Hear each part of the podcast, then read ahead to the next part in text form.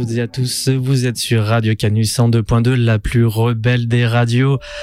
Pour euh, le, alors c'est pas un congrès de futurologie, la musique allait se mettre encore en marche dans, dans mon dos pour changer, mais sur la crypte sonore numéro 3, une émission proposée et présentée par Maxime Vatopoulos, a.k.a. Blue Blux. Oui, voilà, si, tu veux, on peut continuer à, à, devenir ce pseudo. Blue Blux. euh, oui, la, la crypte sonore, on le rappelle, c'est une, une, émission, c'est le troisième épisode maintenant, c'est une émission de vulgarisation euh, autour euh, de tout ce qui est création sonore euh, dans un spectre très global. Donc ça va être la musique, du sound design, les bruitages, euh, tout ça sur différents euh, sur différents supports audiovisuels. Euh, donc voilà, on essaie un petit peu de de euh, déconstruire euh, le mythe euh, qu'il y a derrière tout ça et comment est-ce qu'on comment est-ce qu'on travaille et comment est-ce qu'on fait aussi comment est-ce qu'on fabrique des environnements sonores différents. Voilà. Eh ben écoute, et de quoi allons-nous, sur quoi allons-nous travailler aujourd'hui Alors aujourd'hui, un gros sujet pour une heure de temps, c'est, j'avais vraiment envie d'aborder la, la, conception euh, de musique euh, pour un jeu vidéo, parce que c'est quand même très particulier, c'est assez spécifique. On va redéfinir un petit peu euh, tout ça, mm -hmm. et je propose que dans un premier instant, on s'écoute une petite musique qui fait partie du, du jeu vidéo Ori and the Blind Forest. Et euh, donc voilà, c'est Ori Lost in the Storm, et c'est composé par Gareth Cocker.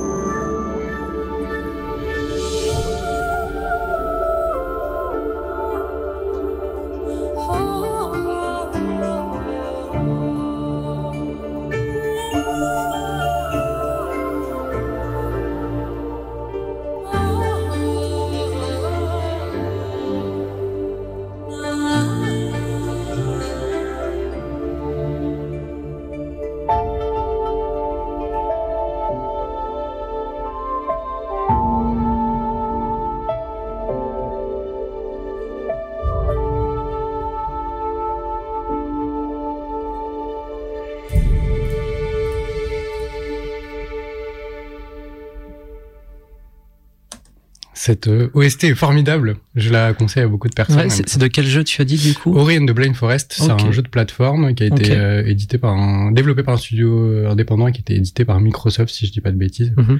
Et euh, c'est super bien l'histoire. Enfin, on va pas parler de ça aujourd'hui.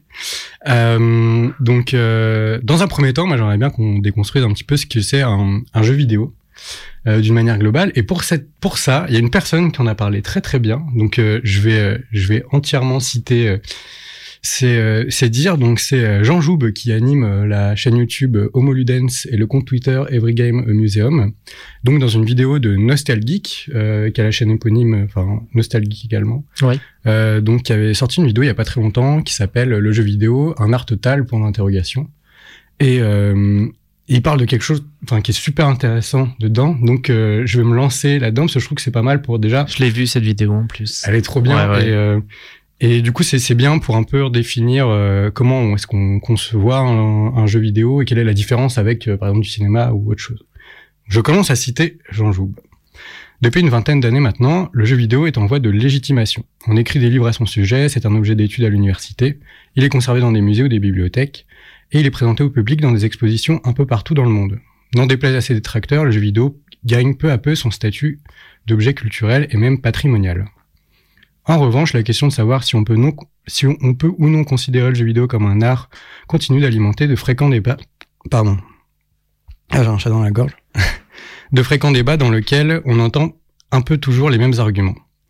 Euh, donc là, le, la vidéo parle d'art total, donc qui redéfinit un petit peu ce que c'est euh, la notion d'art total.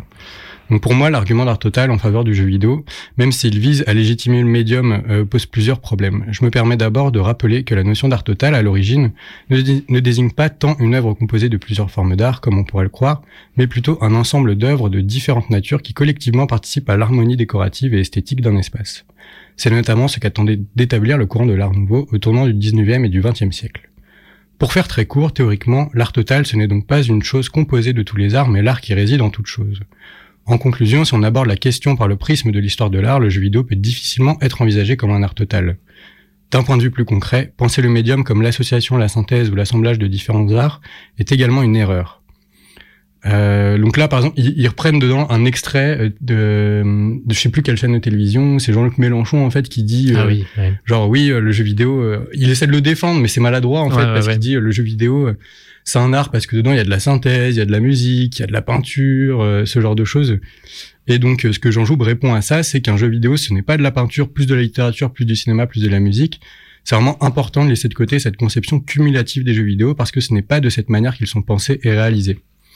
Euh, par exemple, des, il prend l'exemple de ta, ta boulot de narrative designer dans, dans, un jeu vidéo, donc il va un peu concevoir l'histoire, euh, tout ce qu'il y a derrière. Et bah c'est pas les mêmes contraintes que euh, les romanciers et les, les concept artistes, c'est pareil avec les peintres.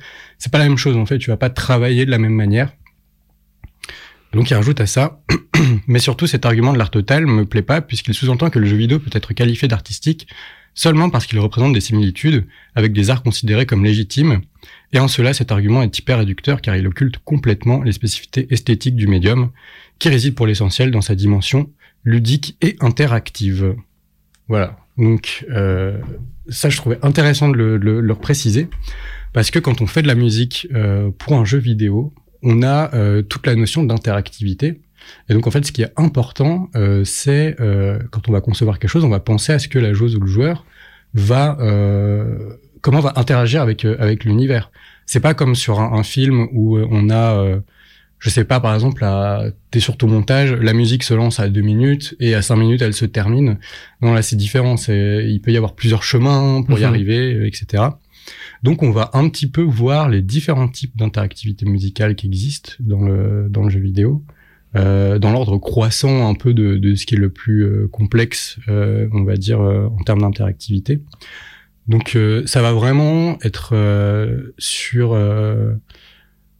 on, va, on, va, on va bien définir tout ça, mais, euh, mais par exemple, as, on va prendre en premier exemple mhm. euh, un jeu vidéo euh, japonais qui s'appelle Ninokuni 2. J'ai pris le deuxième. Donc, le compositeur, c'est Joe Hisaishi. donc c'est celui qui a composé toutes les grands potes de Hayao Miyazaki, donc qui a composé beaucoup de musique pour les studios Ghibli. Et donc c'est l'extrait numéro 2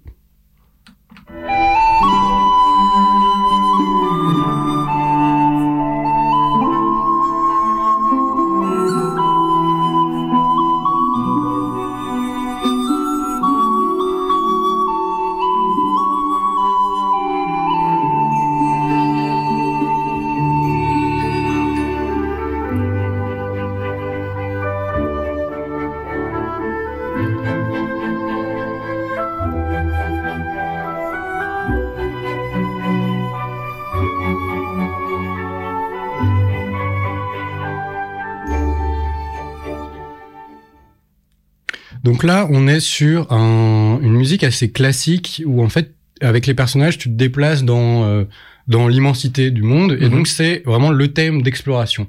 Donc euh, dès que tu rentres dans une phase d'exploration, euh, donc en gros tu vois les personnages un peu du dessus et tu te déplaces sur une carte, c'est un peu c'est très diversifié, il y a plein de choses. Donc tu as tout le temps cette musique qui va tourner en boucle en fait à ce moment-là. Et donc ça, c'est déjà une première interaction qu'il y a avec euh, la joueuse ou le joueur parce que euh, ce dernier, cette dernière est dans l'état euh, d'exploration. Donc ça va enclencher cette musique-là. Euh, après, il y a le deuxième du coup exemple qui est très fréquent, c'est la musique de combat. Donc par exemple là, c'est sur cette map, tu te promènes et puis il y a des petits monstres qui sont là et tu peux rentrer en collision dedans et ça te lance un combat. Et du coup, ça lance l'extrait numéro 3. Donc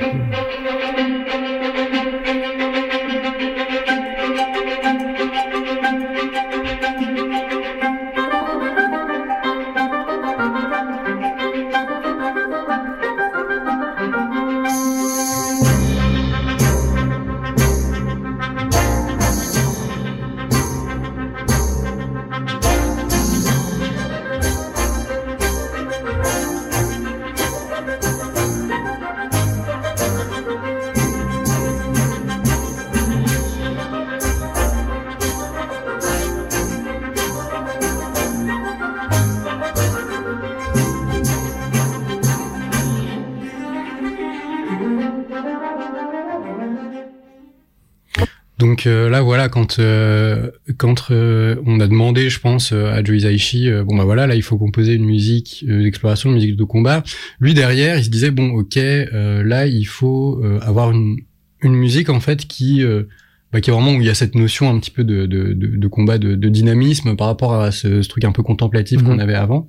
Et pareil, là, c'est une musique, tu peux rester une heure en combat, la musique va tourner en boucle en fait jusqu'à ce que le combat se termine, et après, on va revenir sur la phase d'exploration, et du coup là, on va re-rentrer dans euh, le dans le mécanisme exploration, dans l'état exploration, et du coup c'est la musique d'exploration qui va se relancer. Donc ça c'est vraiment euh, des euh, des concepts d'intégration musicale dans, dans, le jeu vidéo de base où euh, tu retrouves beaucoup ça dans, dans, dans, plein de jeux, notamment des, des, RPG, donc des jeux de rôle, euh, où, euh, où tu, tu, ouais, tu, c'est un monde ouvert, tu t'explores un petit peu, et, et donc voilà, on retrouve beaucoup, beaucoup ça là-dedans. Donc ça, c'est vraiment la, la, base de l'interactivité musicale. Euh, ensuite, on va en voir une, deuxième qui est un petit peu plus complexe, mais qui reste assez simpliste c'est euh, dans le jeu vidéo qui s'appelle Animal Crossing New Horizons, qui est sorti sur Switch. Mhm.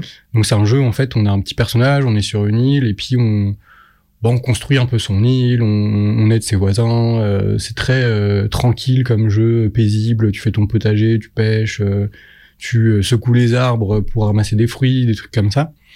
Et il y a un musée dans ce, dans ce jeu, et dans ce musée, il y a plusieurs salles euh, dans lesquelles tu peux euh, mettre euh, en exposition les différentes choses que tu trouves sur ton île. Donc par exemple, tu as la salle où il y a les poissons, tu as la salle où il y a euh, t'as l'accueil, tu as la salle où il y a les, les insectes. Et en fait, il y a un thème principal. Donc c'est quatre notes ou cinq notes. Et en fait, selon la salle dans laquelle tu te trouves, il est réarrangé euh, pour correspondre un petit peu mieux et te mettre un peu plus dans l'ambiance, dans l'immersion de la salle dans laquelle tu te trouves. Ça, c'est un deuxième type d'interactivité. C'est en fonction des zones dans lesquelles tu te trouves, euh, la musique va changer.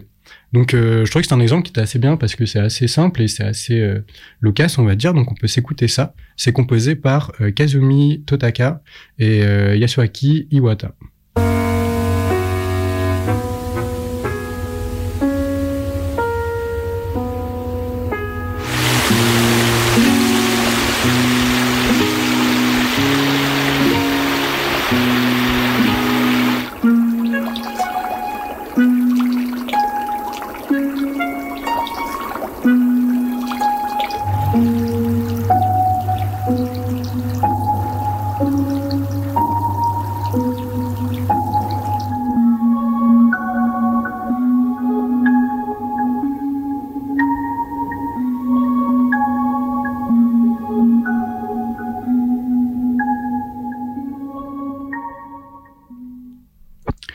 Là, tu vois, on se retrouve avec euh, plusieurs euh, euh, plusieurs orchestrations différentes du même thème. Donc, plusieurs, il y a des petits arrangements aussi.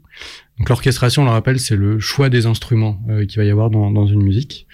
Et, et donc là, je vais un montage un peu à la, à la va-vite des, des, différents types d'orchestration qu'il pouvait y avoir. Et, euh, et, donc en fait, chacune correspond vraiment à, à, différentes salles. Sur la fin, là, on a entendu par exemple des trucs un peu plus euh, scintillants.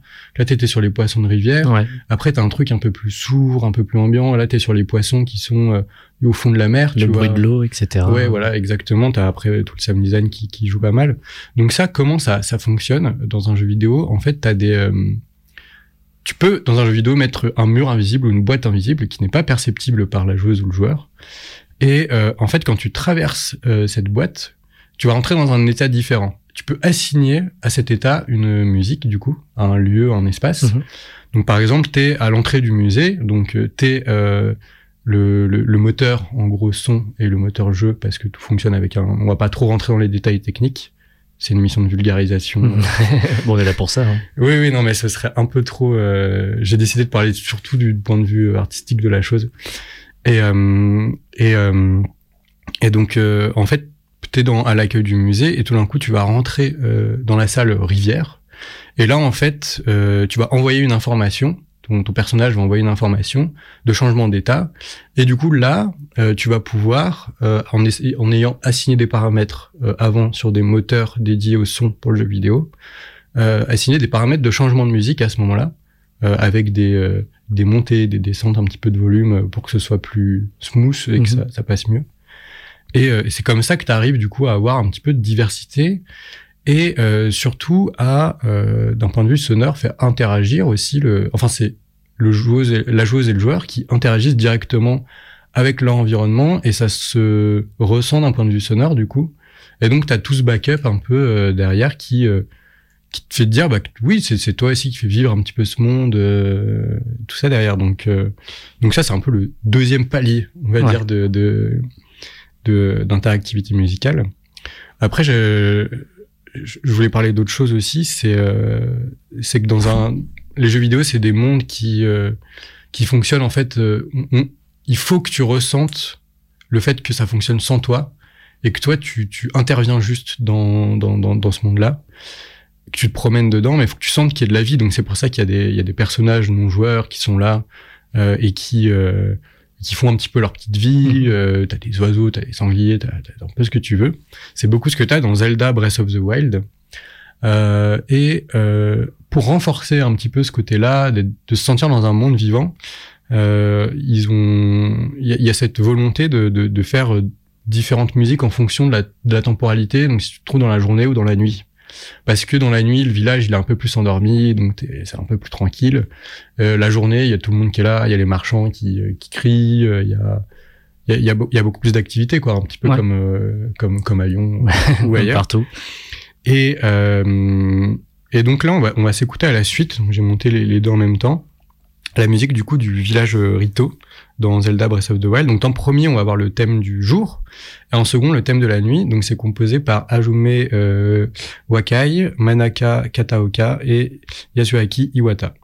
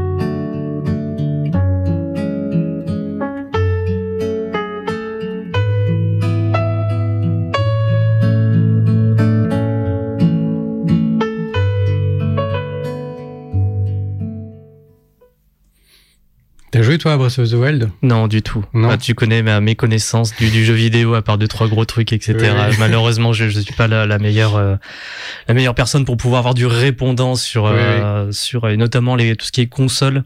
On va dire sur PC, j'ai un peu plus de, de mhm. bagou, on va dire. Mais sur console, je suis, je suis la ramasse depuis depuis 20 ans, large. Oui, ok, d'accord. mais, euh, mais ouais, en fait, là, ce, ce thème déjà, c'est un petit clin d'œil. Enfin, c'est pas un clin d'œil, c'est carrément une, l'orchestration euh, de Zelda Wind Waker qui est sorti sur euh, GameCube. Ouais, je le vois. Euh... Je situe mine de rien. Tu vois, autant j'y ai pas joué, mais je situe à peu près leur sortie. Je regarde, enfin, un peu par curiosité comme ça, euh, au fil du temps, mais je voilà, je n'y ai pas joué. Mais ça, Nintendo fait vachement ça de reprendre un peu des thèmes qui sont hyper iconiques et et du coup là, c'est une référence à du coup le thème de Dragon Roots Island sur Wind Waker. Donc du coup là, on a pu entendre la version dans un premier temps de jour et la version de nuit. Mhm. Donc là, si euh, si tu as suivi un petit peu le, le, le, le, concept de l'interactivité, du coup, tu as un état de jour et mhm. un état de nuit. Et en fonction de la zone dans laquelle tu vas te trouver, ça va lancer du coup la musique d'une manière différente. Enfin, ça va, ouais, carrément lancer une, une, une, musique qui est tout autre. Euh, et euh, c'est vrai que quand tu arrives du coup la nuit dans ce village pour la première fois et que tu as toujours entendu le thème de jour, tu dis ah ouais, euh, ah, il y a une autre musique, c'est trop bien. Et en fait, elle est beaucoup plus posée. Euh, et elle correspond vachement en fait à, à, l'ambiance qu'il y a dans le village à ce moment-là. Et, euh, et en fait, c'est ça qui est c'est ça qui est chouette dans la compétition de musique euh, et la, comment tu vas créer une musique pour un jeu vidéo, c'est que tu vas vraiment te mettre à la place de la personne qui va jouer à ton jeu. Et euh, on est vraiment ce truc de lui faire ressentir en fonction de son activité euh, l'émotion euh, du, tu vois, mm-hmm. qui est derrière. Et c'est pas du tout le même travail que sur que sur le cinéma ou que sur toute autre chose. Et c'est vraiment cette notion d'interactivité, du coup, elle est la, narration n'est pas du tout la même, effectivement. Enfin, c'est pas, du tout, pas tous les mêmes objectifs narratifs. Mhm, tout à fait. Et voilà, après, j'avais pris un autre petit exemple. donc, il y a un jeu qui est hyper chouette qui s'appelle Subnautica où là il y a besoin un petit peu quand même de contexte. Euh, en fait, on est, euh, on se retrouve, euh, on sait pas trop en fait ce que ce qu'on fait là, mais on est dans une navette spatiale qui doit se diriger à un endroit. Et en fait, il y a un crash euh, et on se retrouve sur une planète constituée à 95% d'océan. Euh, et donc on se retrouve sur une capsule de survie qui flotte au-dessus de la mer. Et, euh, en fait, c'est la particularité de ce jeu. Il y a pas mal de jeux qui fonctionnent comme ça. Donc, c'est de la narration euh, purement environnementale. C'est-à-dire qu'on n'a pas de, de, voix off ou de personnages qui nous, enfin, personne qui n'existe pas qui nous dit pourquoi on est là. Mm-hmm. On le découvre en fait au fur et à mesure qu'on joue, uniquement avec notre environnement. On a personne qui nous dit à un moment, euh, bon bah là il y avait euh, machin euh, il était fatigué donc il a été se coucher parce que etc donc tu découvres absolument tout de cette manière là et c'est vraiment un jeu de, de, du coup de survie de contemplation. Et en même temps il y a un petit peu d'horreur de suspense parce que bah du coup on connaît très peu les fonds marins et on a peur euh, à défaut parce que c'est quand même des, des, lieux qui sont extraordinaires et c'est des lieux qui sont très dangereux aussi à partir d'une certaine profondeur. Mmh et et du coup, là, en fait, quand tu es sur ta petite euh, capsule de survie, la première fois que tu descends dans le dans qui est juste en, dessous de toi, euh, entends cette musique qui s'appelle First Immersion, donc qui est l'extrait numéro 6 et qui est composé par euh, Simon Chilinski.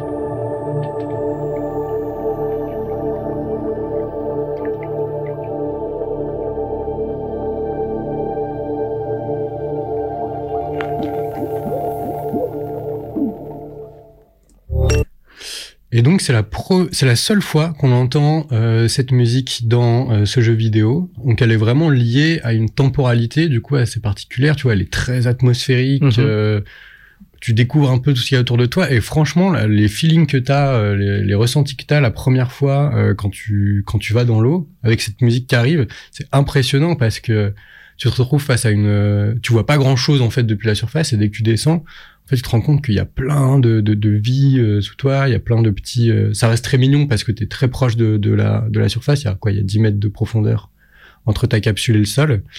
Et, euh, et donc, ça, ça, ça, ça, va vraiment jouer sur cette, cette, cette contemplation. Et donc là, on est vraiment sur une musique de découverte et qui a pas lieu après. Donc elle est vraiment uniquement composée pour ce moment-là. C'est sorti sur quoi ce jeu du coup? Il est sorti sur, euh, je crois, toutes les plateformes. Peut-être pas la Switch, mais je crois qu'il est sorti sur PC, Xbox, PlayStation. Ça me dit un truc, hein, me dit un truc. Là, il est, il est vraiment. Euh, on avait, j'en avais déjà parlé un moment euh, au, une, une, réunion des intergalactiques. Ah oui, ok. si c'est une réunion, ça. Si t'as une émission, j'aurais honte. Mais non, non, une réunion, ça, je peux, je peux, ça peut me sortir de la tête. oui, non, c'était, euh, c'était pour l'aspect euh, du coup de la vision euh, tropocentrée, euh, tout ça, parce que en fait, toi, tu te retrouves le seul être humain au milieu de, de cette immensité et tu mesures un peu l'impact que tu peux avoir sur les choses et en fait, tu t'es rien du tout, quoi, parce qu'il y a, y a personne avec toi. Tu te retrouves vraiment pas comme, enfin ouais, t'as plus du tout cette cette sensation d'être un être humain. Euh, juste, euh, tu peux pas respirer sous l'eau, donc tu dois améliorer ton équipement pour mhm. pouvoir aller voir tel type de poisson au fond de l'eau, quoi. Et donc, euh, on va écouter après l'extrait numéro 7, donc qui est la musique euh, de la zone la plus... Euh, parce que Subnautica, en fait, le, choix qu'ils ont fait, que le compositeur a fait, et l'équipe d'intégration, c'est de faire des musiques, en fait, différentes en fonction de la profondeur dans laquelle tu te situes. Parce que quand t'es sur l'îlot en haut, t'es tranquille, il euh, y a des petits poissons, ils sont mignons, euh, c'est cool. Par contre, quand tu descends, euh, ça fout les pétoches un peu, quoi. Faut pas être thalassophobe ou ce genre de choses. parce que tu vois pas du tout ce qu'il y a au fond, mais le jeu te pousse à y aller. parce qu'il faut découvrir un petit peu le reste pour comprendre dans quelle, sur quelle planète tu te situes et qu'est-ce qui se passe, quoi. Et, euh, et donc, il y a vraiment ce truc de palier un petit peu de, de, de profondeur. Mhm. Et euh, donc là, on va écouter, du coup, vraiment la première profondeur. Donc euh, là où en fait, il y a ta, capsule. Donc c'est un morceau qui s'appelle Tropical Eden et c'est l'extrait numéro 7.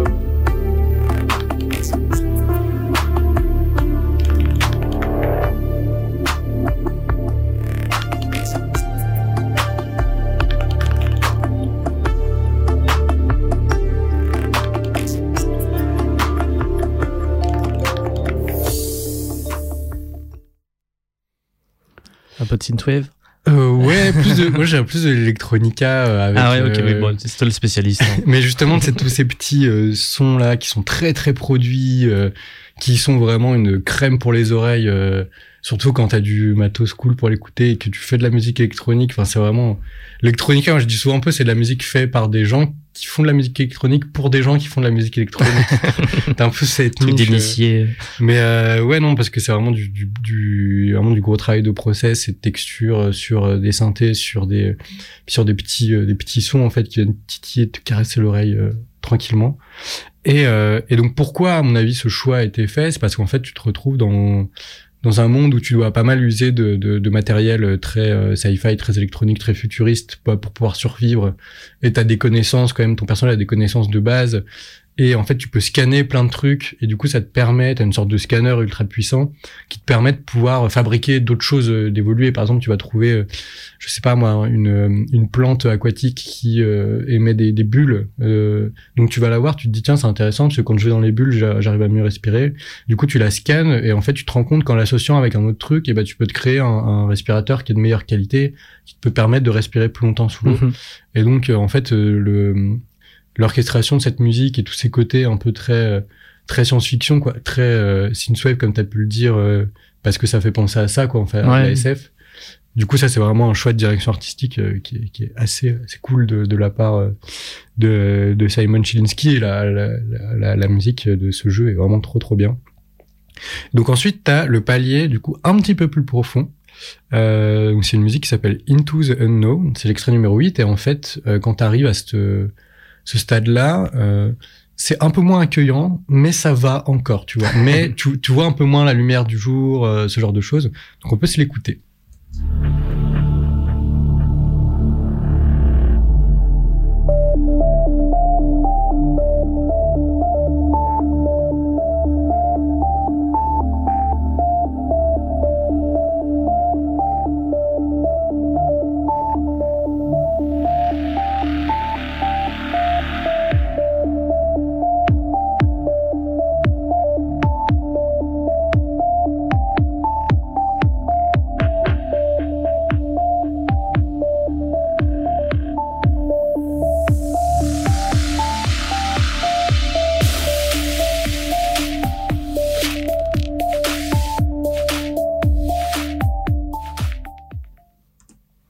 Le danger approche. Ouais, voilà. Puis il y a aussi en fait, du coup, quand tu descends euh, à cette profondeur, t'as un peu plus de, parce que du coup, c'est que des créatures, des poissons qui sont complètement inventés, qui ressemblent un petit peu à des poissons qu'on a chez nous, mais qui sont quand même pas pareils. T'as plus un peu ce côté, euh, euh, enfin ouais, plastique des films de science-fiction, enfin, des choses que tu pourrais, qu'on pourrait imaginer qui existent dans des océans sur notre Ouais. planète. Et du coup, là, en fait, tu arrives dans cette zone et il y a beaucoup plus de bioluminescence, donc des espèces qui vont, euh, vu qu'il y a moins de lumière, en fait, qui émettent un peu plus de lumière euh, avec leurs nageoires ou ce genre de choses. Et du coup, tu as un petit peu tous ces effets, euh, enfin, ce, ce synthé, tu vois, genre qu'on entend, qui est assez présent. En fait, je sais pas, il, il résonne hyper bien avec cette bioluminescence. Et euh, donc là, pareil, je pense que euh, je pense que ce qui a été utilisé pour euh, pour en fait faire interagir la musique à ce moment-là, c'est je parlais tout à l'heure de, de, de, de murs invisibles. Bon, en fait, là, pareil, je pense que t'en câlin à partir d'une certaine profondeur. Et quand tu passes sous cette profondeur, bah, la musique, tu vois, elle va se déclencher euh, de manière aléatoire. Parce que dans Mhm. ce jeu, la musique, elle est pas là tout le temps. T'as pas mal de moments un peu sans musique. Mhm. Et en fait, je pense que elle est, euh, ils ont assigné un paramètre euh, d'effet enfin, aléatoire où tu peux dire que la musique, elle va se déclencher. Euh, bah tiens, par exemple, là, elle se déclenche. Elle va pas se redéclencher avant euh, 5 minutes, entre 5 et 10 minutes après. D'accord. Euh, du coup, ce qui donne un peu ce, ce truc un peu immersif, parce que tu as tout, du coup, euh, tous les bruitages, tous les, tout le sound design, l'ambiance sonore. Et euh, quand la musique arrive, bah en fait, ça te, tu sais, ça te remet un petit peu dedans, quoi. Euh, parce que c'est quand même un jeu qui est, c'est difficile. Des fois, tu te sens seul en fait parce qu'il y a personne. Et quand la musique, du coup, elle arrive de temps en temps, ça te remet un petit coup de peps et t'es en mode ah bah ouais bon bah vas-y. L'aventure redémarre. C'est ça, c'est là et tu te dis bon bah je vais aller oser dans ce, oser d'aller dans cette sorte d'épave de vaisseau euh, qui a l'air d'être infesté de monstres. Euh, et euh, du coup voilà. Ensuite, on peut écouter euh, l'extrait numéro 9, donc qui s'appelle euh, Crush Death. 9 ou 10 Ah non, 9, on l'avait pas encore écouté. Ouais, 9. Pas de souci. Et donc ça, c'est la profondeur un peu plus euh, un peu plus profonde. Là, t'as vraiment plus du tout de lumière. Euh, tu t'éclaires avec, tu peux avoir des petits V, enfin des, des sortes de petits sous-marins. Donc t'as le Simos ou le Cyclope, donc un immense sous-marin. Mais du coup, tu peux avoir un petit euh, sous-marin qui est euh, qui est cool. Et en fait, là, à partir de ce, cette profondeur, t'es uniquement éclairé par la bioluminescence des plantes, de toutes les espèces euh, animales. Euh, par les phares de ton vaisseau et la petite lampe que tu as dans ta combinaison. Et du coup, ça donne ce genre d'ambiance.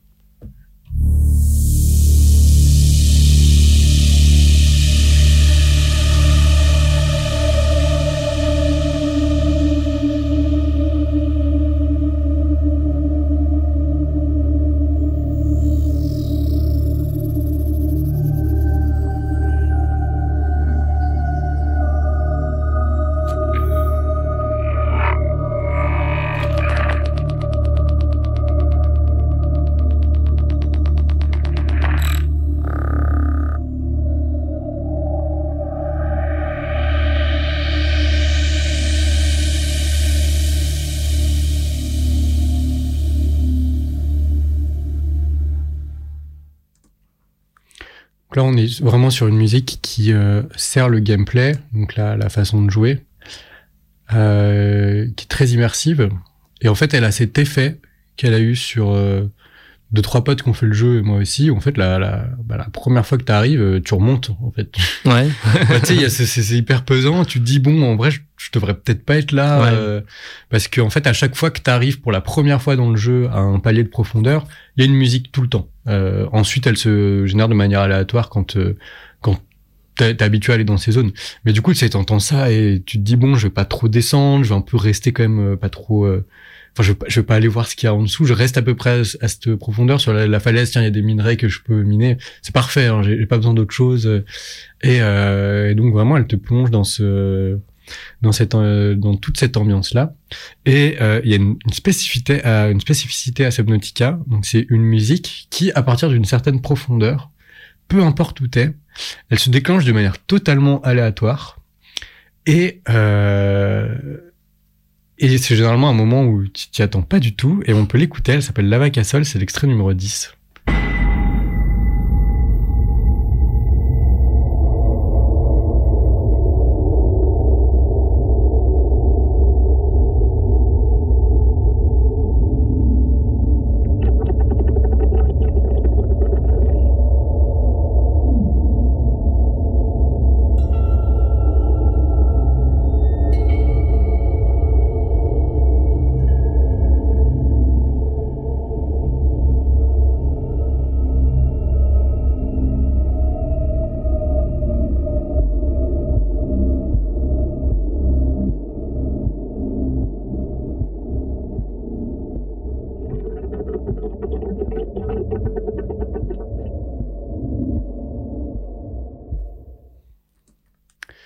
Et Ambiance. ouais, la première fois que tu entends cette musique, vraiment, t'arrêtes tout ce que tu es en train de faire et tu remontes à la surface le plus rapidement possible.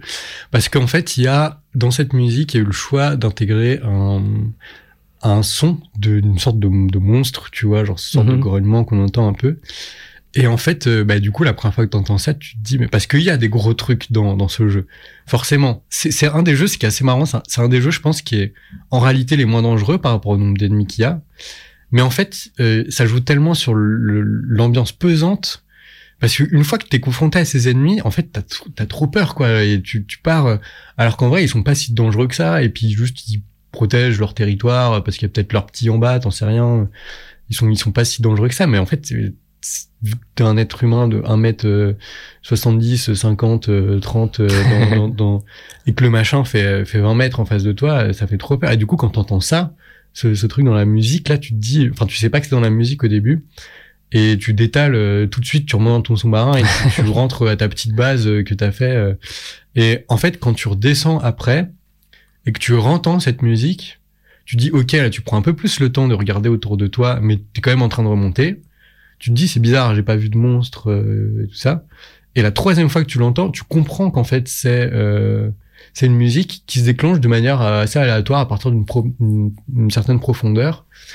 Et du coup, là, tu te dis, OK, bah, c'est bien joué, en fait, de la part, euh, du coup, des, des, des, développeurs, des développeuses d'avoir euh, mis cette interactivité-là, du coup, musicale, parce que, en fait, ça, ça, ça sert vraiment euh, l'ambiance du jeu et, euh, et c'est du petit détail, en fait, quand tu comprends pourquoi il a été posé là, tu te sens en même temps un petit peu, on t'a eu, quoi, mais en même temps, t'es trop content de, de, de, bah de, de, de voir qu'il y a que ce genre de détails et qu'il y a de l'attention qui est portée justement euh, à la joueuse ou au joueur qui est en train de jouer au jeu. Et euh, et c'est en ça que le jeu vidéo c'est assez euh, c'est assez magistral c'est en fait les tous les petits détails euh, qu'il peut y avoir tu comprends que c'est parce que tu es en train de faire ça qu'il y a ça qui est en train d'arriver d'un point de vue là on parle vraiment de musique mais ça marche pour tout le reste dans les jeux vidéo et euh, du coup, je vais en profiter pour euh, redire un petit extrait euh, du coup de Jean Joub, rappelons-le, euh, qui a la chaîne YouTube Jean Dance. Très bonne vidéo,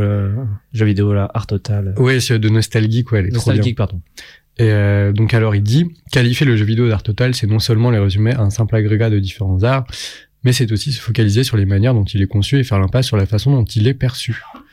Or, à mon avis, il est, c'est en recentrant notre regard sur les joueuses et les joueurs et en s'intéressant un peu plus à ce que le jeu vidéo et seulement le jeu vidéo leur permet d'expérimenter et de ressentir qu'on pourra comprendre ce qui fait toute la particularité de l'esthétique vidéoludique. Arrêtons de parler d'art total et parlons tout simplement de jeux vidéo. Et euh, je suis complètement d'accord avec euh, avec ce qu'il dit en fait, parce que euh, je, personnellement, je regarde beaucoup de, de, de, films, de séries, je, je lis aussi, j'écoute de la musique aussi euh, à côté. Et le jeu vidéo, c'est vraiment le seul euh, médium qui m'a fait euh, ressentir euh, des choses à ce niveau-là, en fait. Quelque chose que je, que je faisais pas dans la vraie vie, en tout cas. Mm-hmm. Et, et on le doit justement à la façon dont on le perçoit. Et en fait, on comprend derrière qu'il est conçu pour la perception derrière et qu'il y a toute cette euh, réflexion là de euh, là je te dis demain euh, Jal on va créer un jeu vidéo qui s'appelle les intergalactiques par exemple. Seigneur Dieu. Voici des fichiers Excel remplissez-les. Et euh, et du coup je te dis bah par exemple tu vas me faire la musique tu vois.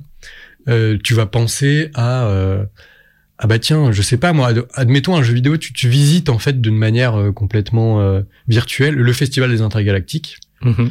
Et euh, du coup, tu vas te dire, bah tiens, je vais peut-être euh, créer des musiques selon les différentes salles, les différentes ambiances qu'il peut y avoir. Et du coup, tu vas rentrer dans tout ce cheminement-là euh, parce que tu as envie d'immerger le joueur et que tu as envie qu'il inter... enfin, qu'en tout cas la musique interagisse avec ce qu'il est en train de faire. Et euh, du coup, là, tu vas mettre dans la salle, dans telle salle, tu vas mettre une boîte invisible dans laquelle, quand le quand la joueuse ou le joueur se trouve, et ben il va y avoir cette musique-là. Tu peux faire plein d'autres choses. Et tu peux surtout faire plein d'autres choses. Et c'est ce qu'on va voir avec le prochain jeu qu'on va euh, qu'on va qu'on va voir, donc qui est Red Dead Redemption. Ah, ça, je connais ça. donc un donc développé par Rockstar Game. Euh, donc on va voir le Red Dead Redemption 1, pas le 2. Euh, parce que je trouve que le 1 a une interactivité musicale un peu différente et qui est plus explicite, on va dire. Euh, donc c'est un jeu où euh, on joue John Marston, euh, un un ancien euh, cowboy euh, bandit euh, un, un, peu repenti mais pas totalement. Euh, donc ça joue euh, en 1900 avant 1910, je crois entre 1900 et 1910. et, et donc en fait on doit aller un petit peu.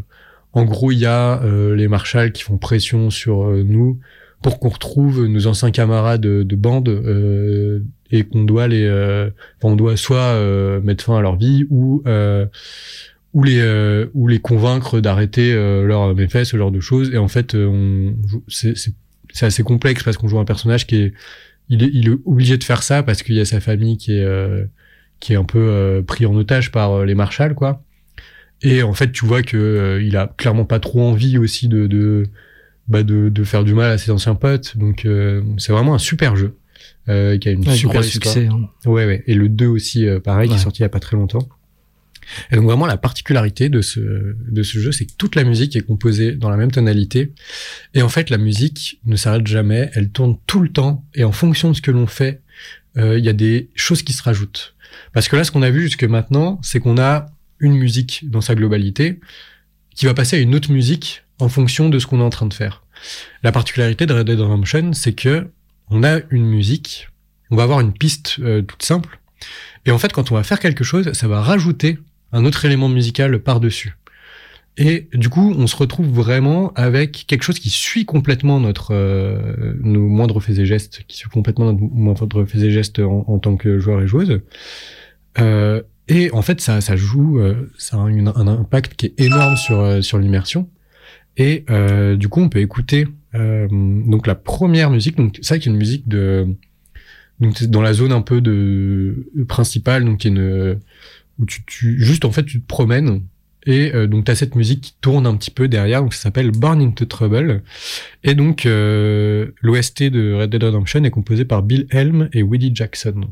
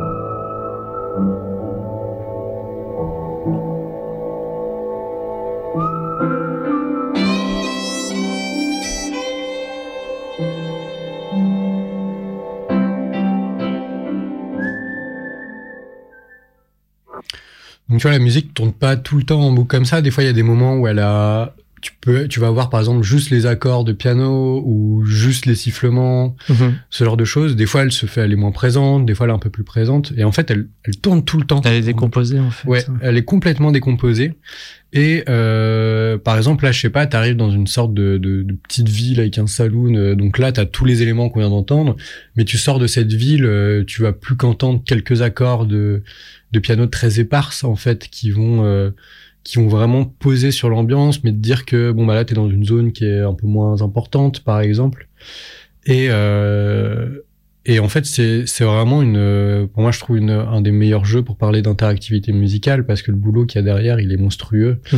Euh, c'est vraiment en fait t'as t'as le personnage principal donc John Marston qui est du coup joué par euh, une joueuse ou un joueur et en fait, en fonction de ce que tu vas, de ce que tu vas, de ce que tu vas faire, euh, tout ton environnement sonore va, va, être modifié. Donc là, on va voir par exemple euh, avec l'extrait numéro 12, donc c'est la même musique, donc du coup qui est euh, pour les besoins de l'OST d'avoir un album euh, qui a été un peu remodelé, refaçonné en un seul morceau. Mais en, fait, c'est la même musique, c'est juste que quand t'as des bandits qui sont pas très loin, euh, t'as des petites percus qui viennent se faire entendre. Donc on va écouter ça.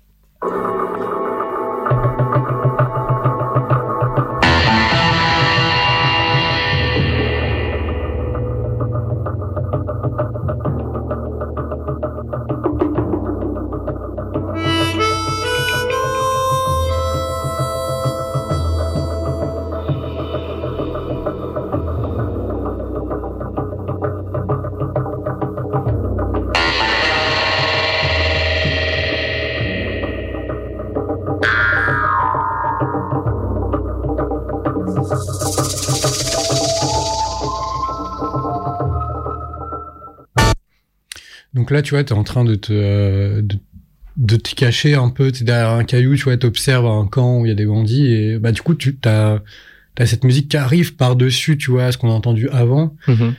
Mais en fait, c'est très fluide la manière dont ça se fait et ça sert vraiment l'immersion, mais à un point où euh, en fait, t'es vraiment pris dedans, quoi. Tu dirais pas que c'est scripté alors que ça n'est Ouais, pas du tout. ouais. Exactement. Ouais. Et euh, et du coup, on peut. Mais en fait, ça ressemble maintenant. Alors vraiment, les... on en parlera un petit peu après de Olivier de Rivière, qui est un compositeur français, qui, pour moi, euh, à ma connaissance en tout cas, euh, le, compositeur qui fait le plus de travail sur l'interactivité. Et t'as l'impression que, enfin vraiment, c'est complètement scripté, mais en fait non, c'est. Mais juste le- le fait de passer à côté d'un personnage, ça va te faire monter des violons, tu vois, genre ou des ou des ou des violoncelles ou ce genre de choses. Mhm. Et en fait, c'est fou. Mais euh, on va rester dans la Red Redemption et on va du coup après entendre dès que t'enclenches le combat avec euh, avec ces euh, ces bandits. Du coup, c'est l'extrait numéro 13.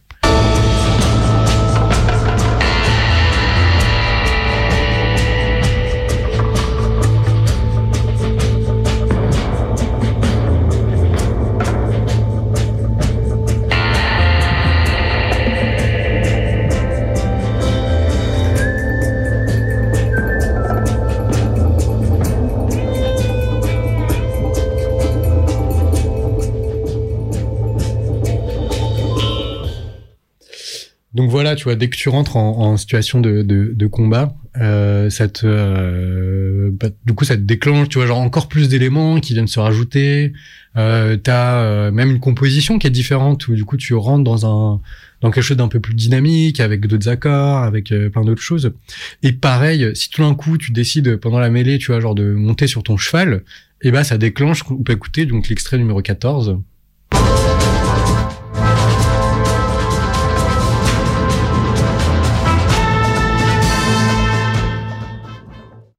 tu vois, pareil, là, ça repart. Euh, tout d'un coup, t'as des, t'as, t'as des trompettes un peu qui arrivent. T'as, t'as, t'as, t'as, t'as, t'as, t'as plein d'éléments et, vraiment, tu te, tu te retrouves au cœur du, du truc, quoi. Parce que déjà, d'un point de vue euh, des, des, des, du sound design, donc des mhm. montages, de, de, des SFX, de tout ça, bah ça en jette t'as des t'as des t'as des tirs euh, t'as des t'as des chevaux qui galopent un peu partout t'as les gens qui qui qui hurlent, mettez-vous à couvert, machin, et toi tu montes, tu vois, et en fait t'as t'as cette intensité qui est qui est omniprésente et après qui redescend un petit peu plus tranquillement euh, sur sur, euh, sur autre chose. Et euh, et c'est c'est vraiment c'est vraiment très très chouette. Et je conseille du coup ce, ce jeu à beaucoup de beaucoup de personnes euh, parce que euh, parce qu'il permet vraiment de vivre euh, de d'être euh, de vivre l'aventure comme si c'était toi quoi et, Ouais. et c'est vraiment super chouette euh, après on peut écouter euh, qu'est-ce que j'ai fait dans mes dans mes lettres? Oui par exemple euh, je regarde l'heure Ouais, ça, ça avance un petit peu si tu veux mettre ton outro à la fin, mais a priori, on n'est pas si pressé que ça, donc euh, tu peux te mettre 5 minutes de plus. Ouais, ouais. Euh, bah, on peut écouter du coup la, la, la suivante, donc qui est l'extrait numéro 15. Donc par exemple, en fait, quand tu arrives dans ce jeu, à un moment, tu arrives dans une zone au, au, euh, au Mexique. Et, euh, et tu galères un petit peu à y arriver. Et, euh, et là aussi, la musique, du coup, est toujours composée dans la même tonalité, mais l'orchestration change. T'as, euh, t'as, t'as- du coup, t'as un- quelque chose qui sonne un peu plus euh, bah, Mexique tout de suite. Et euh, donc là, on va l'entendre seul au début. Et après, j'ai fait un mélange, en fait, de la musique de la première zone un peu et de celle-ci. Et tu vois que ça match trop, trop bien. Donc on peut s'écouter ça.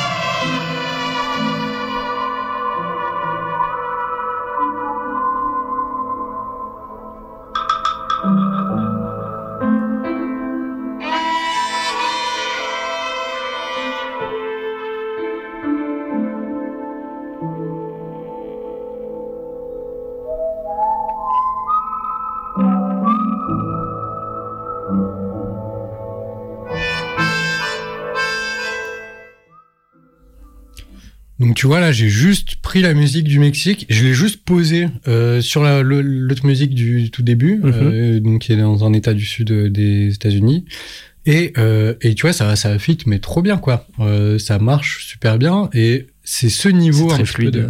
Exactement. Et c'est mhm. ce niveau de fluidité, du coup, qu'il y a dans le, dans le jeu. Et, et, et, et c'est, ça a vraiment l'impression que la musique fait partie du décor à part entière, quoi. Et, et c'est trop, trop chouette. Et euh, après, t'as plein de, ça, c'est très, c'est très rockstar de faire ce genre de choses. Donc c'est le studio qui développe. Euh, par exemple, c'est sur l'extrait numéro 16.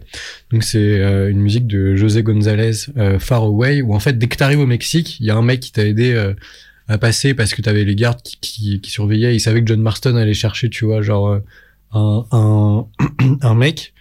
Et, et en fait, tu montes sur un. Le gars te file un cheval et tu montes dessus. en fait, moi, la première fois que j'ai joué, j'ai pas fait ça. J'ai appelé mon cheval parce que j'avais euh, trouvé un cheval qui était grave rapide et tout. Du coup, ça m'a pas déclenché cette musique, mais en fait, quand tu montes sur le cheval et que tu vas euh, dans la direction donc euh, on me dit d'aller, bah en fait, ça va déclencher une musique assez particulière qui va complètement prendre le, le dessus mhm. sur euh, sur bah, sur l'environnement sonore. Donc on peut s'écouter ça, c'est l'extrait numéro 16.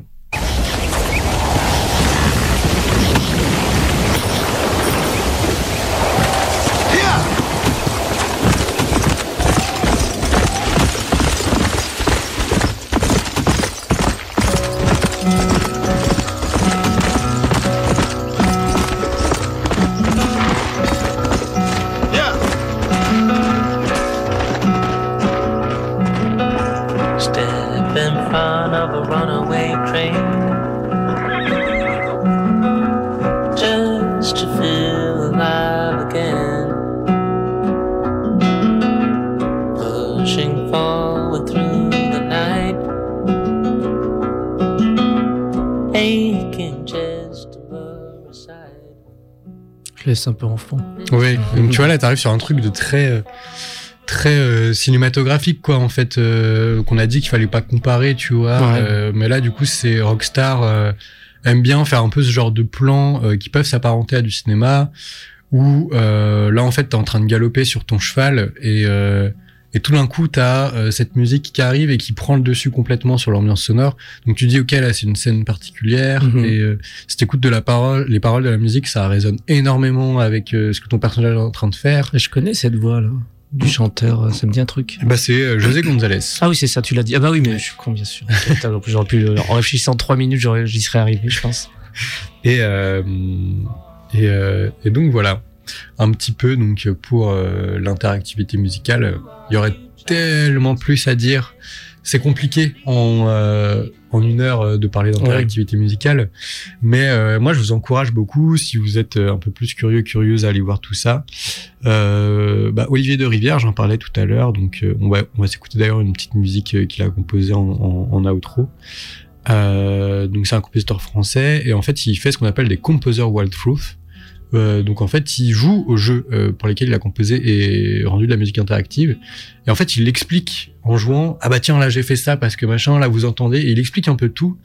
Et, euh, et c'est assez clair. Et en plus, il, est animé avec une, passion folle quand il fait ça. Et du coup, c'est trop prenant et ça permet d'apprendre beaucoup de choses. Moi, J'espère en tout cas que j'ai pu un petit peu plus euh, creuser. t'as fait, un, as fait un petit tour, c'était sympa en présentant trois jeux et tout, donc c'est. Oui. Puis comme toujours, hein, on est encore sur nos premières émissions, donc on affine euh, notre concept. Exactement, exactement. Et du coup, voilà, si tu voulais rajouter quelque chose avant que euh, je. rapidement, on va faire une petite promo. alors c'est pas monté par les intergalactiques, mais on va dire qu'il y a énormément de gens des intergalactiques qui sont dedans, 90%. on, ouvre un petit espace culturel associatif dans le 7e arrondissement, 60, euh, 62 rue Sébastien Griff, euh, qui va s'appeler Boscop en lien avec un fanzine qu'on faisait militant, euh, cinéma, littérature, micro-édition, etc. Et donc ce lieu va s'ouvrir. Là, on fait une soirée de pré-lancement avant travaux ce samedi 26 novembre à partir de 18h. Donc à cette adresse 60 62 rue Sébastien Griff j'imagine que la plupart des auditeurs auditrices de Radio Canu connaissent la rue Sébastien Griff. Il y a beaucoup de belles choses là-bas, euh, beaucoup d'initiatives et de voilà, c'est un quartier que voilà qu'on aime beaucoup. Et voilà, on fait une petite soirée de présentation, c'est-à-dire qu'on va on peut ouvrir un fût à bière, on va faire exposer de la micro-édition, faire un peu d'exposition, de la projection et accueillir les gens qui veulent passer la tête, être curieux tout simplement. L'adhésion est de 3 euros euh, pour ben, participer au soutien à l'association. Baron Bière sera aussi en soutien à l'association. Manger un bout de cookies géant euh, préparé par Nicolas sera, fera aussi partie des soutiens. De voir ça. il a dit, il a dit qu'il le ferait, qu'il ferait des cookies géants, que c'est sa spécialité. Donc voilà, je vous invite tout simplement à venir donc euh, ce samedi à partir de 18h, 60 62 rue Sébastien Griff pour ben, découvrir tout ça, découvrir l'équipe, papoter avec nous. Ça à la cool, nous on n'a pas trop de d'attente à part espérer croiser des gens sympas, etc. et communiquer euh, là-dessus, puis prendre vos adresses mail si vous le souhaitez pour qu'on lancera officiellement ce lieu sûrement début 2023, vu comme c'est parti officiellement. Voilà, c'est à toi, Max. Et eh ben moi, j'ai préparé un petit texte du coup pour parler de euh, jeux vidéo, du coup pour la fin, et ensuite on s'écoutera euh, euh, tranquillement une musique d'Olivier de Rivière qui s'appelle Brother avec un instrumentiste dedans, Jeanne Dorche, Octension, j'espère que je Octorion, pardon, et Eric Maria Couturier. Alors, hier j'explorais une grotte et y ai délivré un ménestrel enfermé par des brigands. Aujourd'hui, je comprends que la musique chantée par un autre ménestrel ambulant dans la taverne d'un village voisin de la grotte est en réalité l'histoire euh, de l'aide que j'ai portée à son ami. C'est ce genre de détail qui rend l'expérience immersive et la perception du monde qui nous entoure comparable aux autres, incomparables aux autres médiums. Ce qui rend les jeux vidéo si particuliers, c'est que leur conception dépend totalement de la perception qu'aura la joueuse ou le joueur dans l'univers dans lequel cette dernière ou ce dernier se trouve. La conception musicale d'une œuvre vidéoludique ne déroge pas à cette règle. Que vous, soyez, que vous soyez né en 50, en 70 ou en 2000, jouer à des jeux vidéo, ils sont faits par et pour tout le monde. C'était le troisième épisode de la crypte sonore. Prenez soin de vous et à bientôt.